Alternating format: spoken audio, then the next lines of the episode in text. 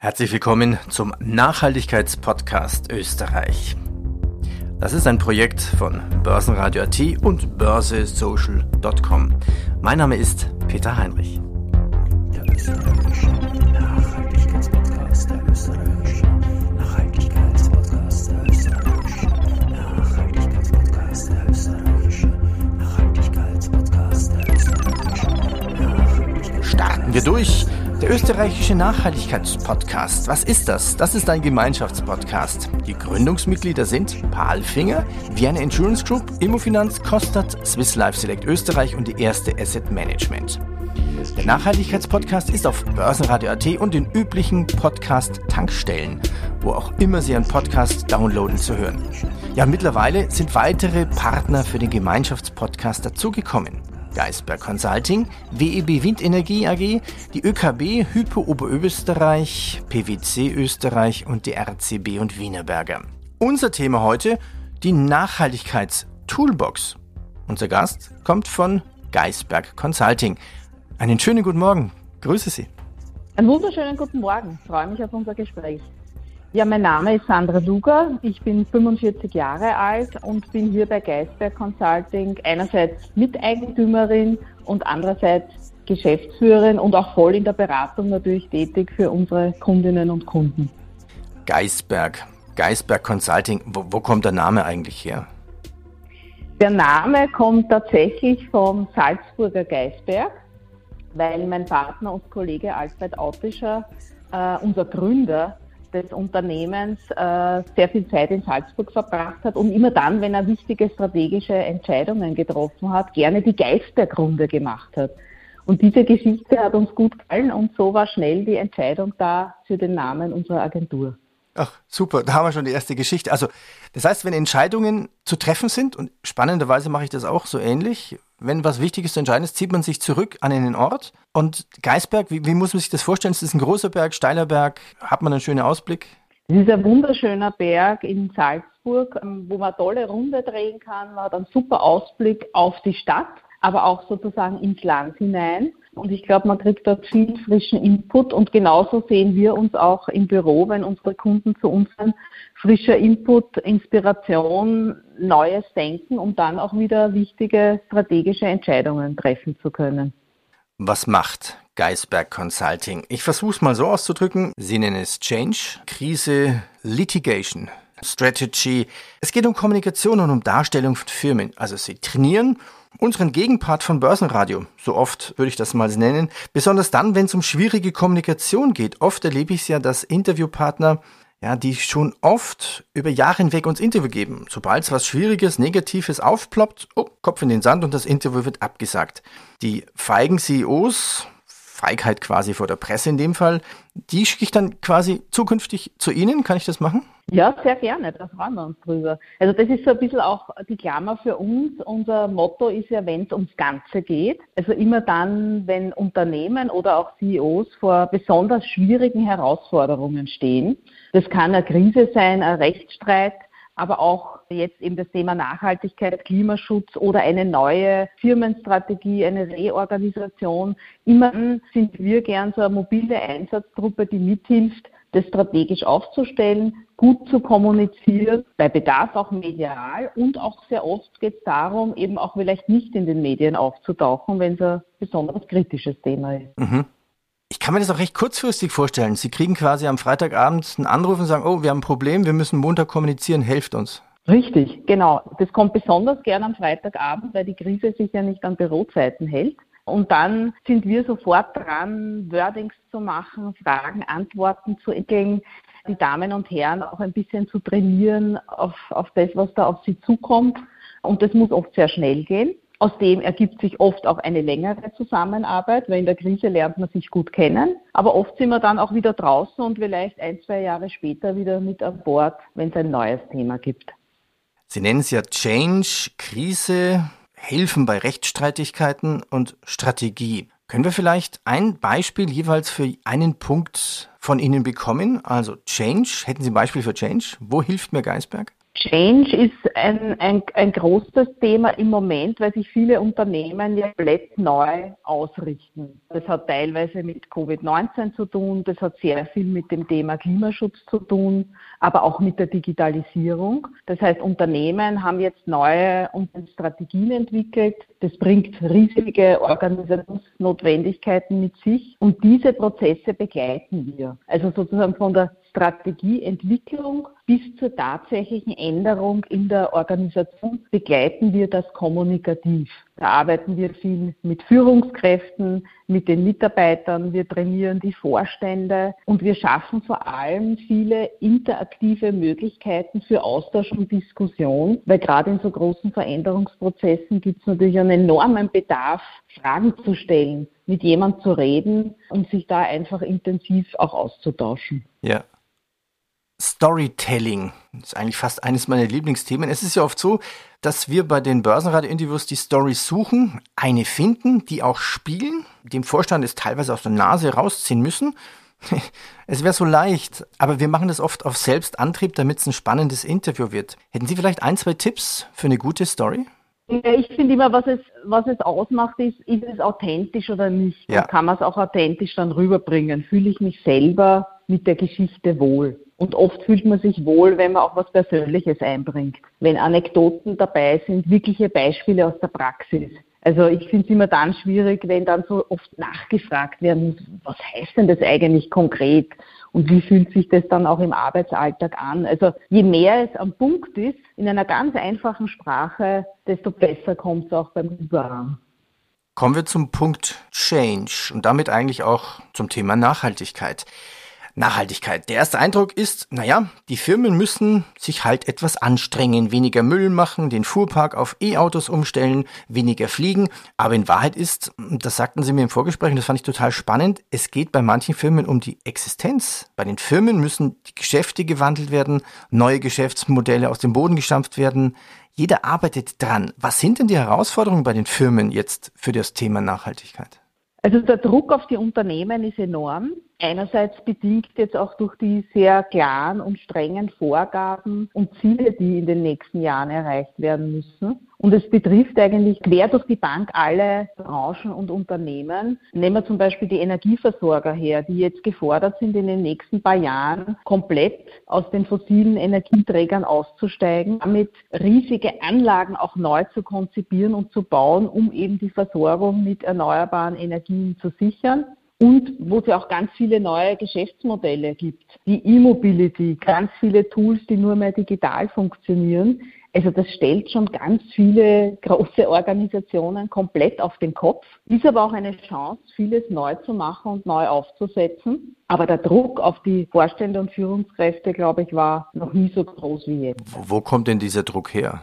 Naja, wie Sie eh gesagt haben, es ist eine tatsächliche Überlebensfrage für viele. Also wenn ich denke, dass vor einigen Jahren das noch so ein Thema war, wir haben ein nettes CSR-Projekt und können es nicht medial irgendwie verkaufen. Jetzt geht es ums Eingemachte, weil die Unternehmen wirklich zeigen müssen, dass sie die Klimaziele verfolgen und auch erfüllen. Und das bedarf einerseits völlig neuer Kompetenzen auch im Unternehmen und der Ressourcen. Das gibt es oft in vielen Unternehmen noch gar nicht. Und es braucht jetzt einen sehr klaren Plan, eine wirkliche Roadmap, entlang derer die Unternehmen jetzt in den nächsten Jahren bis 2035, 2040 sich neu aufstellen, aber eben auch schon Ergebnisse liefern müssen. Und das bedarf schon einer ordentlichen Kraftanstrengung, wo eben Kommunikation auch einen, einen sehr wesentlichen Beitrag leisten kann.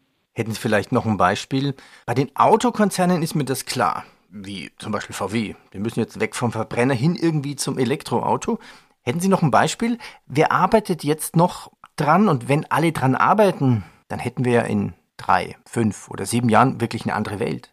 Naja, es betrifft viele, die sozusagen mit Ressourcen und Rohstoffen zu tun haben, die eigentlich jetzt so eine Art rotes Pickel draufkriegen, weil sie eben nicht den Anforderungen entsprechen und dem Thema Klimaschutz.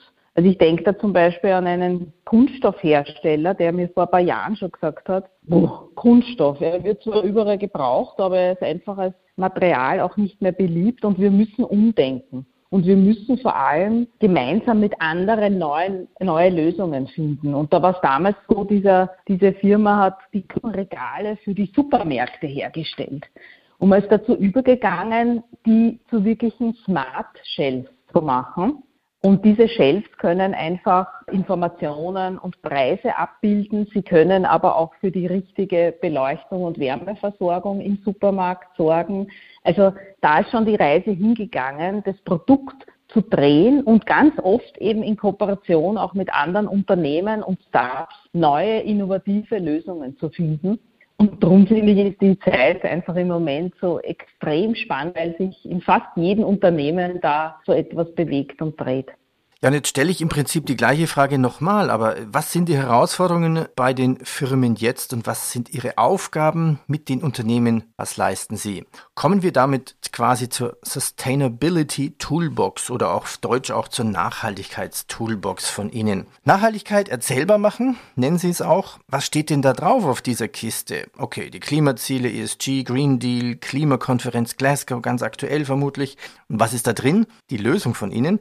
Öffnen wir doch mal diese Box und packen die Tools aus. Sie starten quasi mit einer Analyse. Wie gehen Sie vor? In welcher Phase kommen Firmen zu Ihnen? Das ist ganz unterschiedlich. Also wir freuen uns immer dann, wenn die Firmen zu uns kommen, wenn sie gerade erst dabei sind, auch ihre Strategie zu entwickeln. Denn da kann man schon ganz viel machen in der Art und Weise, wie man die Strategie erzählt und auch intern und extern vermittelt. Manchmal ist es aber auch so, dass die Firmen erst bei uns landen, wenn sie ein ganz spezifisches Problem haben. Also gerade bei der Nachhaltigkeit ist es ja so, dass Firmen jetzt auch mit ganz neuen Zielgruppen zu tun haben viel mehr mit Anrainern, mit Bürgerinnen und Bürgern, die ein Problem haben, zum Beispiel mit einer Produktionsanlage. Äh, man kennt es aus den Medien immer wieder von neuen Winter, die wo geplant werden, aber das betrifft ja ganz viele andere Themen, wo Widerstand da ist oder wo es sehr komplexe UVB- und Behördenverfahren gibt. Also auch mit diesen Problemen kommen die Unternehmen zu uns oder auch einfach mit dem Thema, wie soll man uns jetzt zu Nachhaltigkeit und Klimaschutz positionieren. Ich habe da, ich denke gerade an den Vorstand einer großen Versicherung, der mir vor ein paar Wochen gesagt hat, naja, es beschäftigen sich ja alle mit dem Thema, aber wie kann ich mich am Markt überhaupt noch unterscheiden? Ich glaube, das ist eine ganz spannende Frage, wenn es um Thema Klimaschutz und Nachhaltigkeit geht. Und da sind wir die Partner, die einfach so ein bisschen das rauskitzeln, was ist jetzt der USP des Unternehmens auch in Bezug auf die Nachhaltigkeit. Kann ich gut nachvollziehen, besonders Thema Versicherungen. Da hatte ich auch das Gefühl, ja, im Prinzip alle die nachhaltigen, ähnlichen Themen bieten Fonds an. Und plötzlich sind sie nachhaltig. Okay, da kommt jemand mit einem Problem. Sie haben quasi die Lösung und dann kommt das Zukunftsbild der Firmen zusammen mit Geisberg. Ja, aber wie sieht denn so ein Zukunftsbild aus? Ich kann mir vorstellen, dass es am Papier leicht ist, aber letztendlich brauchen Sie ja auch das Wissen um Chemie, um Technologie, ist denn überhaupt eine neue Produktionsstätte, das Switchen auf eine neue Technologie technisch schon machbar? Welche Kosten sind es? Also das stelle ich mir einen total komplexen, aufwendigen Prozess vor, den Sie ja gar nicht alleine leisten könnten wahrscheinlich.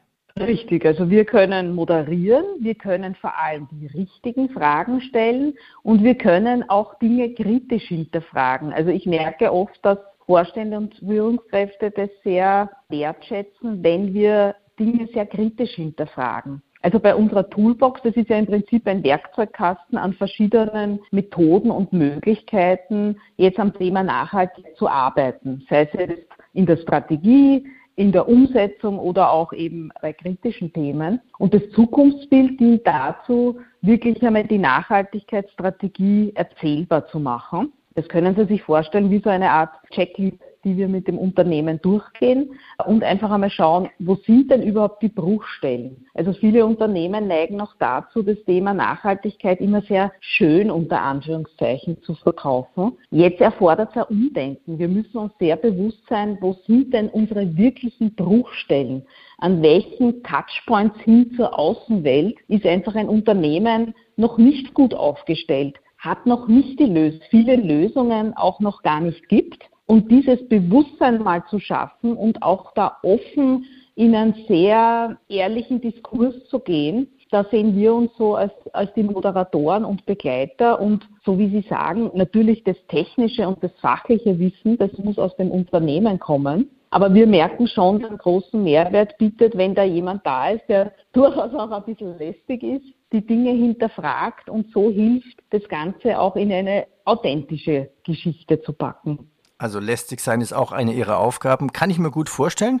dann wird dieser schwierige Prozess durchlaufen. Die Vorstände, die Mitarbeiter werden durchgequetscht und dann kommt was raus. Der Blick in die Zukunft, ein Zukunftsbild. Wie gehen Sie dann mit diesem Zukunftsbild um? Was wird ja kommuniziert? Es muss ja nicht nur nach außen, ich nehme auch sogar an, wahrscheinlich ist die Kommunikation nach innen sogar sehr schwierig. Richtig, und das ist eigentlich der wichtigste Punkt, einmal die Mitarbeiterinnen und Mitarbeiter auf diese Reise mitzunehmen. Ja, weil das, was sich in der Strategie oft ganz attraktiv anhört, hat ja für jede und jeden Einzelnen im Alltag enorme Auswirkungen. Ja. Also da werden ja ganze Jobprofile auf den Kopf gestellt. Manche Jobs wird es in der Form vielleicht nicht mehr geben, dafür wird es andere geben. Also diese interne Kommunikation ist ganz, ganz wichtig und da ist unser Ansatz, nicht nur zu kommunizieren, sondern wirklich in ein gemeinsames Arbeiten zu kommen. Äh, das heißt, Führungskräfte und Mitarbeiterinnen und Mitarbeiter wirklich einzubinden und gemeinsam an dem Bild der Zukunft zu arbeiten und auch zu schauen, was kann der Beitrag von jeder und jedem Einzelnen sein und wie kriegt er auch ein Gespür dafür, wie kann denn diese Zukunft aussehen und was wird meine Rolle sein. Also intern ist ganz, ganz wichtig und natürlich auch nach außen. Also sozusagen nimmt der Kunde am Ende des Tages auch diese Nachhaltigkeitsstrategie so wahr oder überhaupt die Positionierung des Unternehmens zum Thema Klimaschutz, wenn er ein Problem hat, eine Frage hat, ein neues Produkt kaufen will. Also da hat man schon mit ganz vielen Zielgruppen zu tun, die da bedient werden wollen und ja. müssen. Und da erfordert es einfach den vollen Einsatz des Kommunikationsteams. Touchpoint-Analyse. Das Thema finde ich auch spannend. Sie haben es vorhin schon ein bisschen erwähnt. Diese Bruchstellen, vielleicht können wir da noch ein bisschen drauf eingehen. Vielleicht können Sie noch ein bisschen erzählen, welche Fakten gibt es denn da überhaupt? Also woran muss man denken? Also gut, der Kunde braucht ein Angebot, das ist klar. Aber dann muss er ja produziert werden. Wo gibt es denn überall Bruchstellen? Was, ich weiß, Sie können wahrscheinlich jetzt nicht über Ihre Kunden sprechen, aber vielleicht können Sie Ihren Kunden erfinden oder, oder hätten Sie noch ein Beispiel für uns? Die Touchpoints, da muss man zuerst sich einmal bewusst sein, mit wem hat man es überhaupt zu tun. Ja?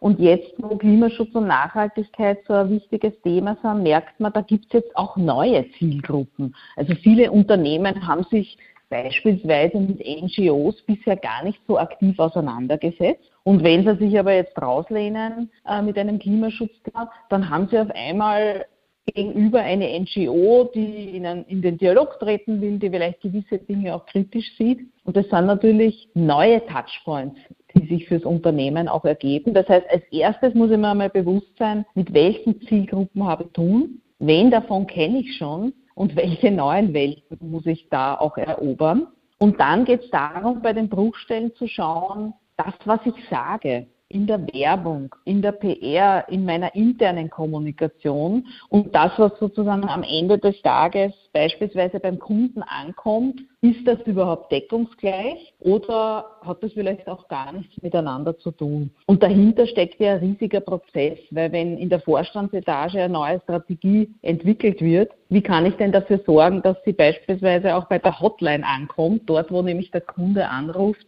und vielleicht eine spezifische Frage hat. Das heißt, bei unserer Datenanalyse geht es wirklich darum, das ganze System und die, das ganze Umfeld des Unternehmens einmal sichtbar zu machen und zu schauen, wo sind wir schon gut unterwegs und wo haben wir vielleicht auch noch sehr großen Aufholbedarf. Wie wichtig ist eigentlich Nachhaltigkeit auch für Mitarbeiter oder für neue Mitarbeiter, für Bewerber? Enorm wichtig. Also wir sehen, dass sich das sowieso in den letzten Jahren sehr verlagert hat. Früher waren eher die Hard Facts für Bewerberinnen und Bewerber wichtig, also Gehalt, Erfolg, Größe des Unternehmens. Jetzt sind es immer mehr die Soft Facts und die Art und Weise, wie sich Unternehmen auch mit Themen auseinandersetzen. Und da schauen natürlich vor allem die jungen Leute ganz stark auf das Thema Nachhaltigkeit und Klimaschutz und wie ehrlich das Unternehmen da damit umgeht. Das heißt, auch das Employer Branding ist Teil unserer Toolbox, weil das in sehr vielen Fällen jetzt angepasst und adaptiert werden muss, damit eben auch über diesen Kanal transportiert wird, Klimaschutz ist uns wichtig, das tun wir, das sind unsere Ziele, da sind wir vielleicht schon erfolgreich, da haben wir noch viele Aufgaben zu lösen. Und komm doch mit in unser Team und, und werde hier ein Teil davon. Und das spricht die Bewerberinnen und Bewerber sehr gut an. Und auch intern gibt es natürlich eine ganz kritische Gruppe. Das fängt bei so ganz einfachen Themen an wie, na, wir können doch in unserer Kantine kein Einweggeschirr mehr verwenden. Ja? Und das löst dann viel aus, weil dann hat jeder sein, sein eigenes Geschirr, mit dem er sich das Essen abholen kann, das dann auch jeden Tag gewaschen wird. Und auf einmal wird extrem viel Müll eingespart. Der Einzelne merkt auch, aha, da können wir selber ja auch ganz viel dazu beitragen. Und ihr erlebt es oft, das macht einfach den Leuten auch sehr viel Spaß, da Schritt für Schritt auch mitzugestalten. Was steckt in der Toolbox? Zukunftsbild, Touchpoint-Analyse und dann die Lösung. Liebe CEOs und Investor Relation Manager, und ich weiß, uns hören viele CEOs und Investor Relation Manager zu, mehr zur Nachhaltigkeits-Toolbox gibt es bei Geisberg Consulting.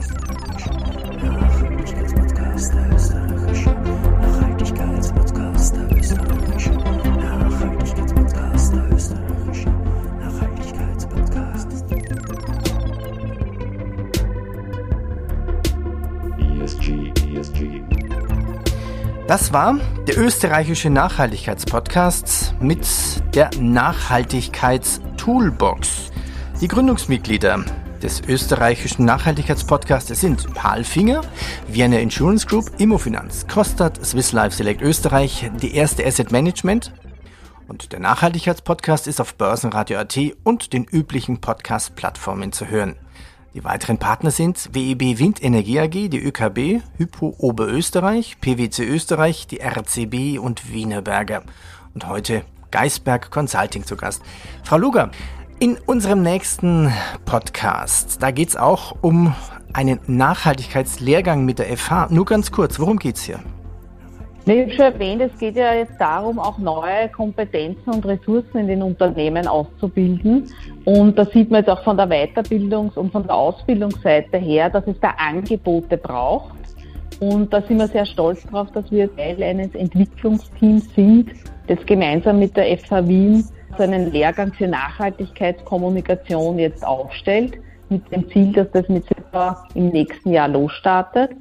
Und man sieht jetzt schon, wie groß das Interesse da ist, sich eben aus- und weiterzubilden. So, und zum Abschluss würde ich sagen, testen wir Sie doch mal, ob Sie Ihre eigene Toolbox bei sich schon angewendet haben.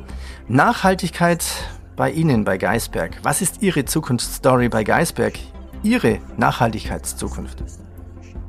Nee, es ist lustig, dass wir gerade heute den Podcast aufnehmen, weil wir heute auch zu Mittag ein Zertifikat bekommen, dass wir als Agentur jetzt auch CO2-neutral sind. Also uns war es ganz besonders wichtig, dass wir nicht nur für unsere Kunden in dem Bereich arbeiten, sondern dass wir selbst auch unser Unternehmen, wir sind ja elf Leute, also durchaus überschaubar, aber ganz genau durchleuchten, wo haben wir welchen Energiebedarf, wo verschwenden wir, wo können wir einsparen. Und das haben wir die letzten Monate sehr intensiv betrieben kennen jetzt genau auch sozusagen unseren CO2-Ausstoß und haben das, was wir nicht durch Maßnahmen abdecken konnten, jetzt mit zwei Kompensationsprojekten abgedeckt und erhalten eben heute dieses Zertifikat und alle unsere Leute sind jetzt sehr stolz auf diesen Schritt und auch höchst motiviert in die Richtung weiter.